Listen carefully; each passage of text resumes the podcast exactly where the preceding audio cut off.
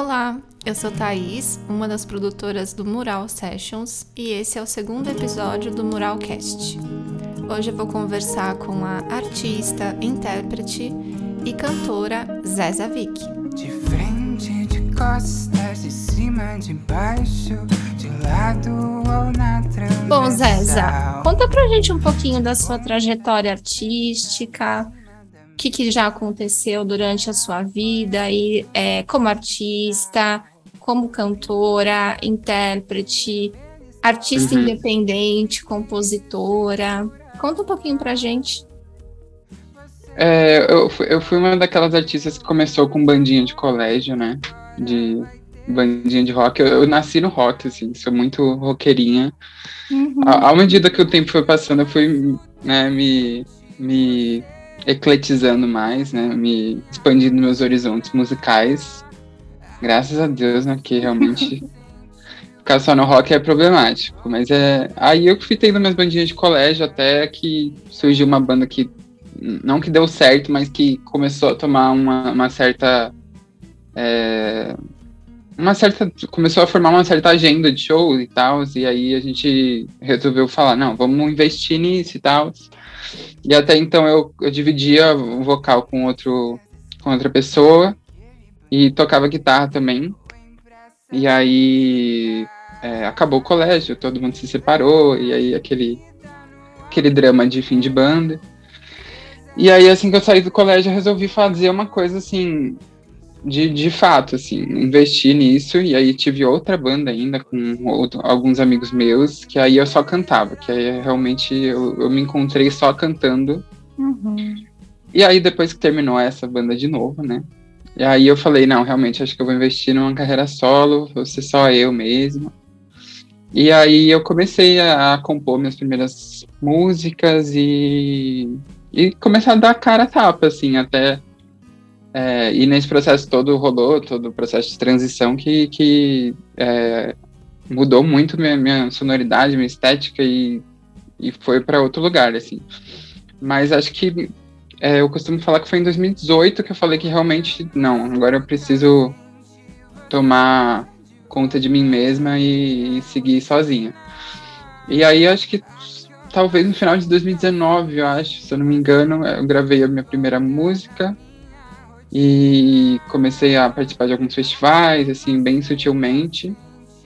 E eu acho que 2020, 2021 foi a virada mesmo de de começar a realmente produzir alguma coisa maior, algumas músicas, não só uma, Uhum. e é, trabalhar numa coisa sólida, concreta para esse ano que, que ainda tem alguns mesezinhos.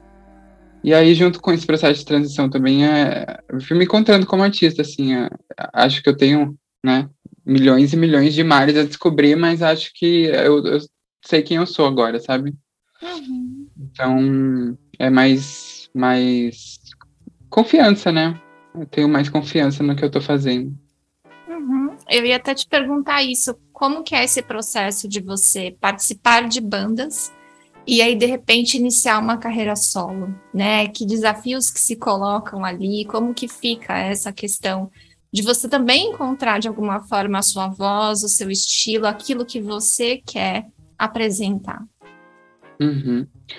Eu acho que é, quando você tá numa banda, você, primeiro que você divide os holofotes, eu não gosto dessa palavra, mas você divide os holofotes e divide. É uma, uma criação coletiva, né? De, é de todo mundo um pouquinho.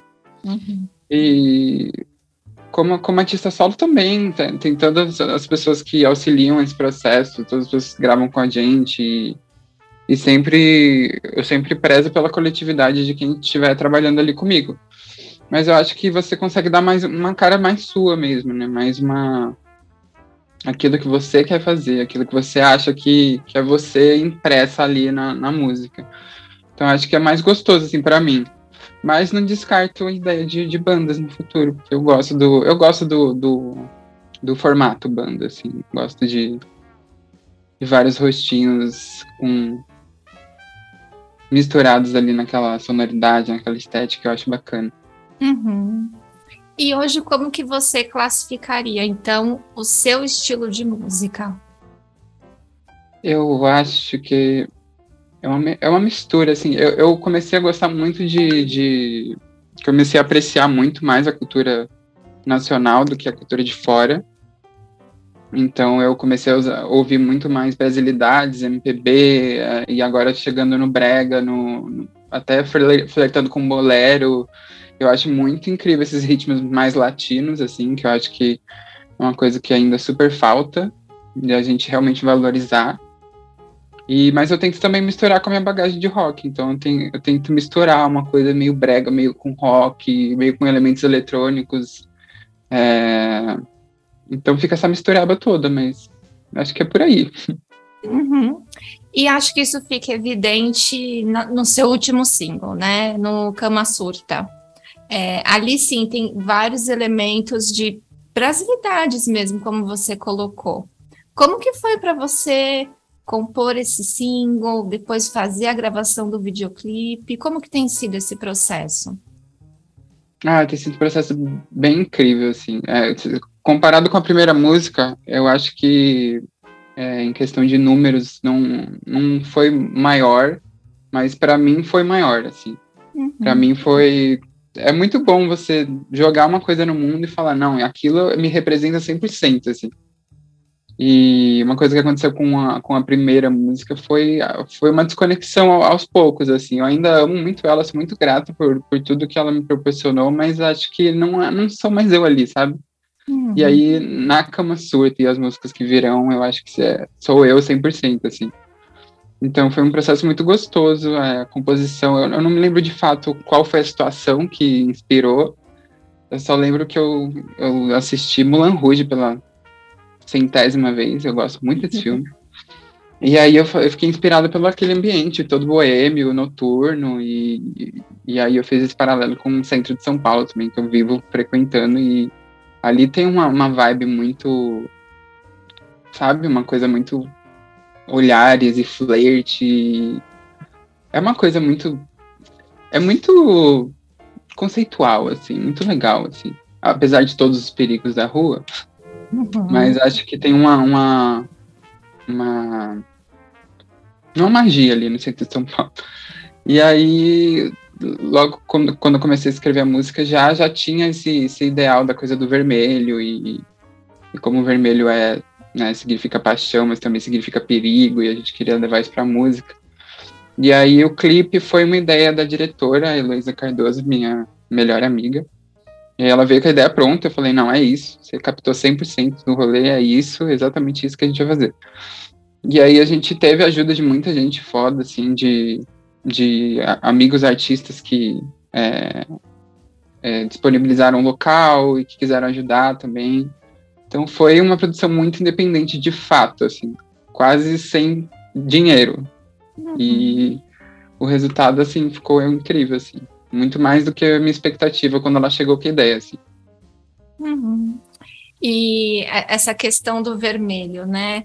Tanto nas suas redes sociais, quanto nas suas criações, hoje aqui no, no fundo do seu cenário, o vermelho, ele tá muito presente mesmo eu percebo nas suas criações, naquilo que você vem colocando para o mundo, né? Então você diz de algo entre paixão e perigo. Fala um pouquinho mais desse vermelho, por que, que o vermelho é tão interessante para você? Desde criança, vermelho é a minha cor preferida, assim. Eu acho que tem um significado especial. E eu acho que o vermelho, esse tom de vermelho ainda que tá aqui no quarto e tá na, na minha roupa até, sempre com um vermelho vinho, que eu acho que é uma coisa muito chique, assim, mas é, é uma coisa muito chique, mas ao mesmo tempo é uma coisa aconchegante. E eu acho que tem essa dualidade, assim. O vermelho tem muito essa dualidade, pelo menos para mim, assim, de, como eu disse, entre é, flerte e perigo, entre é, tesão e, e atenção, tipo, o que, que tá acontecendo. Então tem essa dualidade que eu queria trazer muito para a minha estética das próximas músicas, assim. Eu acho que vai ficar mais nessa música, mas eu acho que é um ponto de partida interessante. Sim, e é bacana quando você fala né, da estética dentro da música, porque a música ela comporta muita coisa para além do som, né, para além da sonoridade. E de alguma forma é possível expressar isso dentro de uma composição. Quando você fala, né, que ali, agora, nesse single, a cama surta, você sente que colocou 100% de você. Como que é isso, né? Você é, se reconhecer no seu trabalho, colocar isso no mundo. Você disse que foi algo maior para você. Então, fala um pouquinho disso. Eu, eu sempre tive muito interesse é, por criar ah, músicas em melodias menores, que é uma coisa mais né, tensa, mais sensual, não sei o que. Mas eu nunca. Eu fiz várias músicas enquanto eu tive bandas, assim, mas é, músicas de qualidade duvidosa, diria. assim, não, não faria igual, assim. E aí, quando eu né, adquiri uma certa experiência de composição, assim, com prática, né? Eu acho que composição é prática, além de técnica também, mas acho que composição é muito mais prática, você praticar o ato de compor e você vai chegando em outros lugares. Mas, e aí quando eu consegui escrever, de fato, uma música com melodia menor, sendo 100% eu, e trazendo esse ambiente, né, dessa dualidade entre desejo e perigo, acho que foi ali um, a cereja do bolo, assim. E também queria botar essa dualidade na letra de, tipo, será que a gente está falando mesmo de sexo ou não? Não sei, sabe? Fica essa. Pra mim é muito. Parece que está muito explícito. Mas talvez não seja exatamente isso, sabe? Tava até brincando com, com a Heloísa, que dirigiu. Falei, talvez a, a música seja sobre um, um casal que está tentando que se separou e voltou e eles não na a posição de cama mesmo seja desconfortável, sabe? Uhum. E a pessoa tá se ajeitando, e aí, aí a pessoa volta pra vida e ela não consegue dormir direito, porque ela tava com a cama de casal solteira sozinha pra ela, e aí vem uma outra pessoa, e dormir com outra pessoa é difícil, gente. Conchinha é um negócio assim, extremamente desagradável, se você não tiver ali inspirada. E aí eu falei, pode ser sobre muitas coisas, pode ser sobre yoga, sabe? Eu gosto de deixar essa coisa meio. Será que é sobre isso mesmo? Uhum.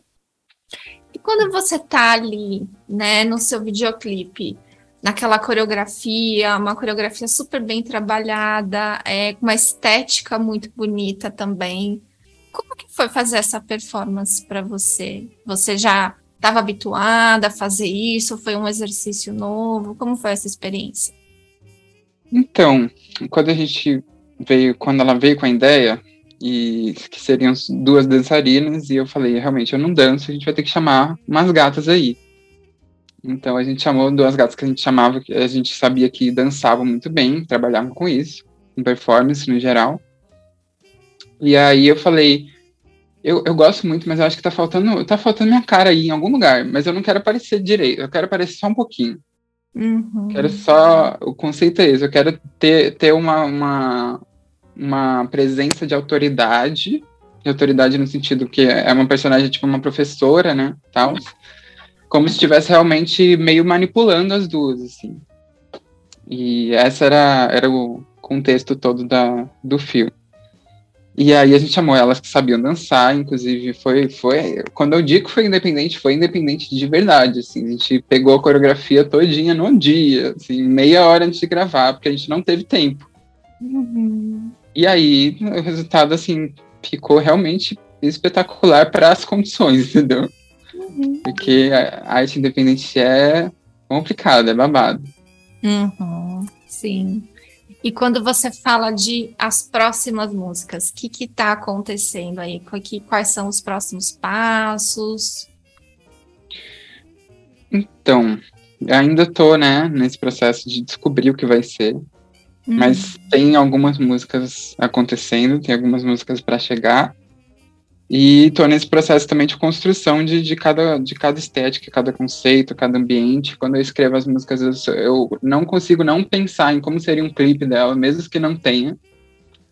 Como seria a atmosfera que ela, que ela vem a criar, assim. Então, mas eu acho que as próximas músicas vão seguir uma certa essa essa pegada de tensão com com essa coisa é, quase sexual, mas não, não, não explícita. E também é, trazendo alguns elementos de terror mesmo, de sanguinolência. Eu gosto muito de filmes slasher. Então, gosto muito de trazer isso, mas de um jeito também descontraído. Então é uma mistura doida. Sim. E, Zéza, quando você fala, né? Você falou em vários momentos, né? Ser artista independente é babado, ser artista independente é complicado. Qual que é a maior dificuldade que você percebe, assim, na sua trajetória como uma artista independente? Eu acho que é, eu só posso falar do Brasil, né? Porque a gente vive aqui, mas eu acho que aqui existe um déficit muito grande entre, é, entre as pessoas considerarem cultura como serviço básico, assim como é saúde, assim como é educação, assim como é saneamento básico. Cultura é um serviço básico, é, é um serviço necessário, é um serviço imprescindível, assim, essencial para qualquer ser humano. Uma pessoa não se desenvolve sem cultura de qualquer tipo. Então, eu acho que falta isso, a gente enxergar realmente a cultura como uma forma de trabalho e uma forma de trabalho muito necessária. E acho que isso afeta muito os artistas independentes. E porque a gente vive numa cultura de glorificar muito quem está lá em cima, quem tem visibilidade, mas a gente não não olha para o amiguinho que está ali, o vizinho que está começando, ou minha amiga que começou, lançou uma música agora, juntou um dinheirinho e produziu uma música, sabe? E, e, não é uma coisa que dá um retorno, sabe? Não é como se desse um retorno a ponto de tô lançando uma música todo mês. É, é difícil, assim, a gente tem que realmente se programar financeiramente para jogar alguma coisa no mundo sem expectativa nenhuma de retorno. Então, é difícil. E por isso mesmo, por conta do da falta de retorno, muita gente acha que não é um trabalho, sabe? Uhum. Só que a falta de retorno é por conta dessas pessoas que acham que não é um trabalho, entendeu? Uhum. Então o problema é justamente a, a, em quem aponta. É, é, é bizarro. Uhum. Acho que a gente realmente vive um, um, período assim. Sempre viveu, mas agora até mais forte, de déficit de realmente imaginar a cultura como. Imaginar não, entender a cultura como serviço essencial. Assim. Muito importante a sua fala, muito potente também. É, toda a ideia né, do nosso projeto do Mural Sessions é justamente dar palco, no sentido de dar essa oportunidade né, dos artistas independentes se apresentarem, terem ali um material com que possam trabalhar como um portfólio, porque, como você disse, é, a coletividade dos artistas independentes e a coletividade do movimento cultural, a meu ver, é o que faz a coisa rodar. Porque só Com temos a, a, nós mesmas, né? É, é, só estamos nós aqui. Exatamente. Então, Se a gente não se ajudar, não tem quem ajude. Sim, sim. Infelizmente me diz uma coisa, você já tem algum show montado, algum tipo de apresentação em mente? Ah, eu queria muito, assim, queria muito. Eu tenho delírio de grandeza, né? Acho que como qualquer artista, assim, a gente tem delírio de grandeza, a gente já pensa numa coisa super, super né? É, pensadinha e. Mas eu, eu quero, eu quero é, alternar entre algum formato mais acústico e com banda também, mas trazendo também essa estética das músicas e dos clipes para dentro do show, é, trazer uma, uma coisa mais teatral mesmo, que eu, eu venho do teatro, então eu quero realmente botar isso na, na música, nas apresentações, então eu acho que o poder de um, de um, de um artista está se apresentando ainda através da música, eu acho que é muito forte, eu acho que cabe muitas possibilidades ali naquele palco, sabe? Eu acho que dá para fazer muita coisa. Eu vejo shows tão engessados, sabe? Eu acho que falta muita teatralidade em shows no geral, assim. Eu acho que é isso que eu queria tentar trazer, se fosse possível. Sim, com certeza em tons de vermelho. Com certeza em tons de vermelho. com certeza. Eu queria te perguntar como que você ficou sabendo do Mural Sessions? Eu conheci o mural por um amigo artista também que se apresentou lá, é o Altin. Uhum. E aí vi ele se apresentando, falei, nossa, que lugar, que lugar massa, assim, super é, artisticamente é, conectado, assim, tipo, parece que todo mundo tá. Parece uma coisa muito, muito feita com carinho. Então falei, nossa, super legal. O ambiente super bonito também, a qualidade incrível também. Eu falei, quero. Aí mandei mensagem, mandei e-mail. Uhum. Bacana, obrigada pelo feedback. É bom para a gente saber como que outros artistas, né, outras pessoas também estão olhando para esse evento, entendendo a nossa proposta. Isso é super importante para a gente. Não, é incrível, incrível mesmo. E a qualidade, assim, super, super foda. Que Ah, bom. não, é mais agradecer mesmo. Esse espaço é muito importante, como a gente estava falando, né? Eu acho que a gente tem que se apoiar entre nós, artistas independentes.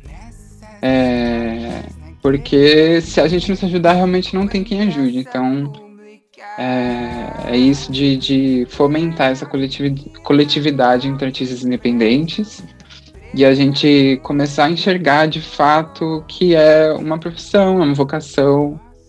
E se eu pudesse escolher, eu não teria escolhido, porque é difícil, gente. Mas não, não veio, gente. A gente não escolhe essas coisas, de ser artista. E aí a gente precisa de apoio. A gente precisa de apoio principalmente de pessoas que não trabalham com arte também, porque é o público, né? Sim. E também falta também essa, essa certa educação para entender que a gente precisa de, uma certa visibilidade até para fazer rolar, né? O, o retorno, né? Que a gente também precisa ganhar dinheiro, né? Difícil, precisa Claro. pagar conta. Sim. Então, é muito importante essa coletividade. Então, agradecer o espaço, agradecer a oportunidade e todo o carinho desde o primeiro contato. Volta na minha rotina. Esse foi o bate-papo com a Zeza sem Vick. você. Acessem as redes sociais dela, arroba Zezavic, Zeza Z-E-Z-Z-A-V-I-C, e vamos rodar essa coletividade.